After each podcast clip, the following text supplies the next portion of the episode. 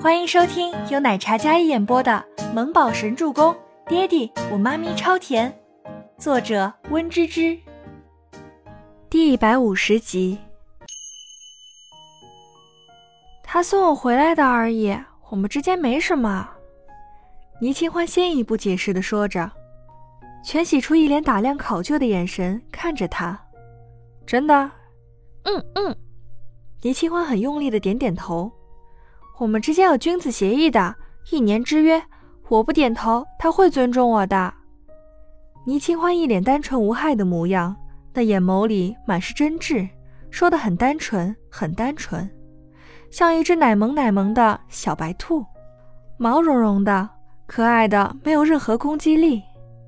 行吧，我看他也是个君子，暂且信他吧。全喜初慢慢回头看了一眼周伯言，一副自己的闺蜜自己誓死守护的坚决。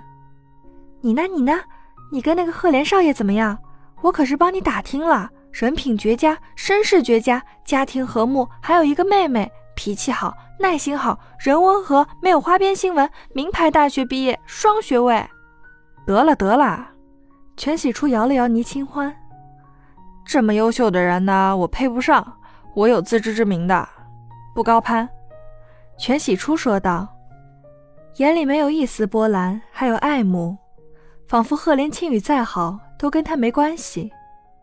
而且呢，他可是全希儿的白菜，我不屑。全喜初非常有傲骨的说道。倪清欢想了想，初初这情况跟他差不多，身份不高，而他们身前站着的男子却举世无双的优秀。行吧，不想这些，先搞事业。不过我觉得还是可以稍微想想的。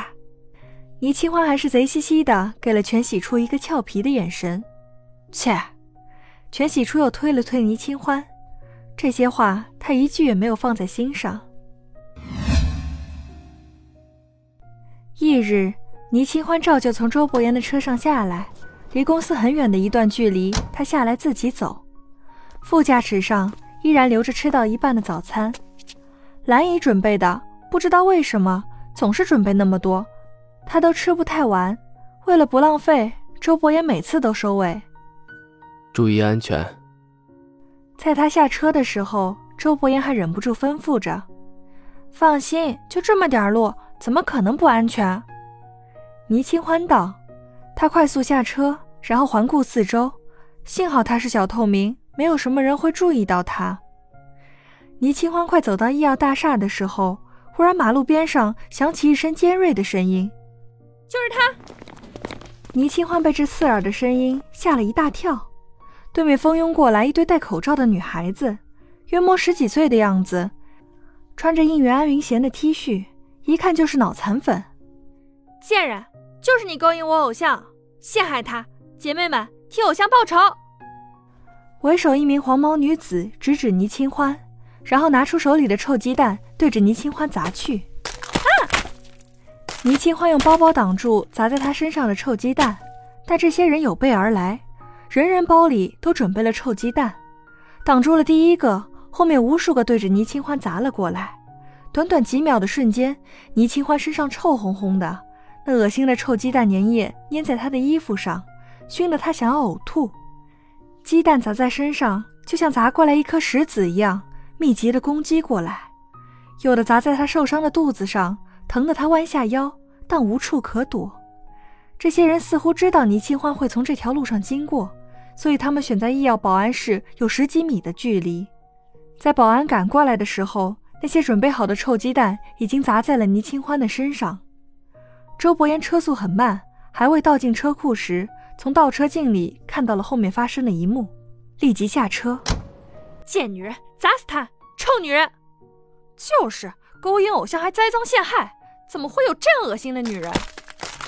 这些小女孩一个个凶神恶煞，似乎跟倪清欢有着不共戴天之仇。倪清欢内心炸了，这哪里来的脑残小孩？你们在干什么？周伯言的一声冷喝。那气势滔天的语气吓得这些个女孩回头看去，清冷似极寒冰雪的眸子，比拟众生般骇人的目光看着这几个人。眼神落到被他们攻击的倪清欢身上，那一张倾倒众生的俊颜，冷然中透着霸气。只见来的是一位很帅的帅哥，不过气场冷硬，显然是来打抱不平的。为首的黄毛女孩梗着脖子跟周伯言呛声：“要你管！我们来讨回公道。”周伯言脸色如阎王，那女孩压根也不敢太凶，语气有些被惊得颤抖。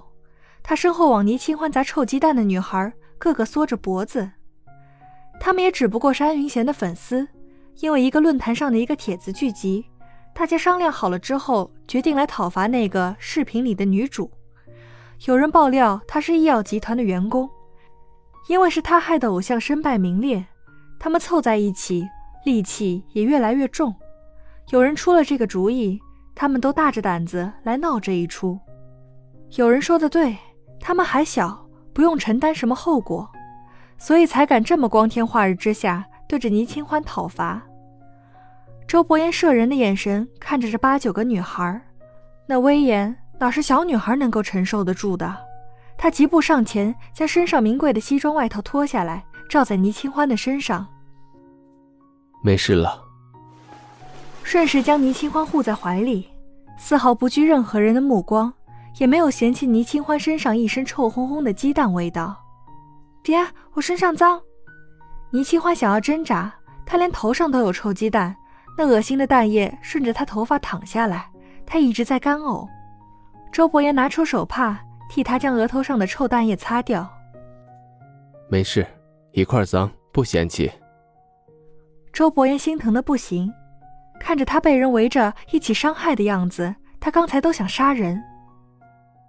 谁给你们胆子，敢这样欺负人？周伯言厉声低吼道。这个时候，保安们也跑了上来，听得都心惊肉跳的。呃，总裁，是我们的失误，我们刚才赶走了他们，但是没想到他们这么冥顽不灵的，对不起啊！报警，送警局。周伯言压根不给众人一点缓和的时间，看到保安们这么毕恭毕敬的态度，还有这名男子气质不凡，总裁那自然是要的总裁。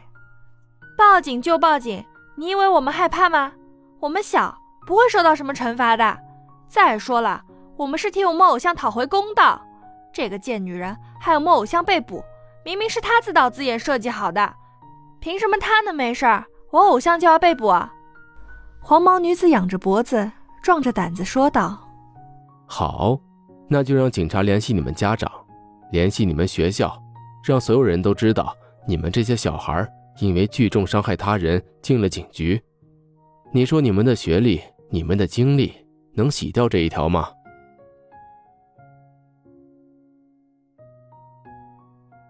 本集播讲完毕，感谢您的收听，喜欢就别忘了订阅和关注哦。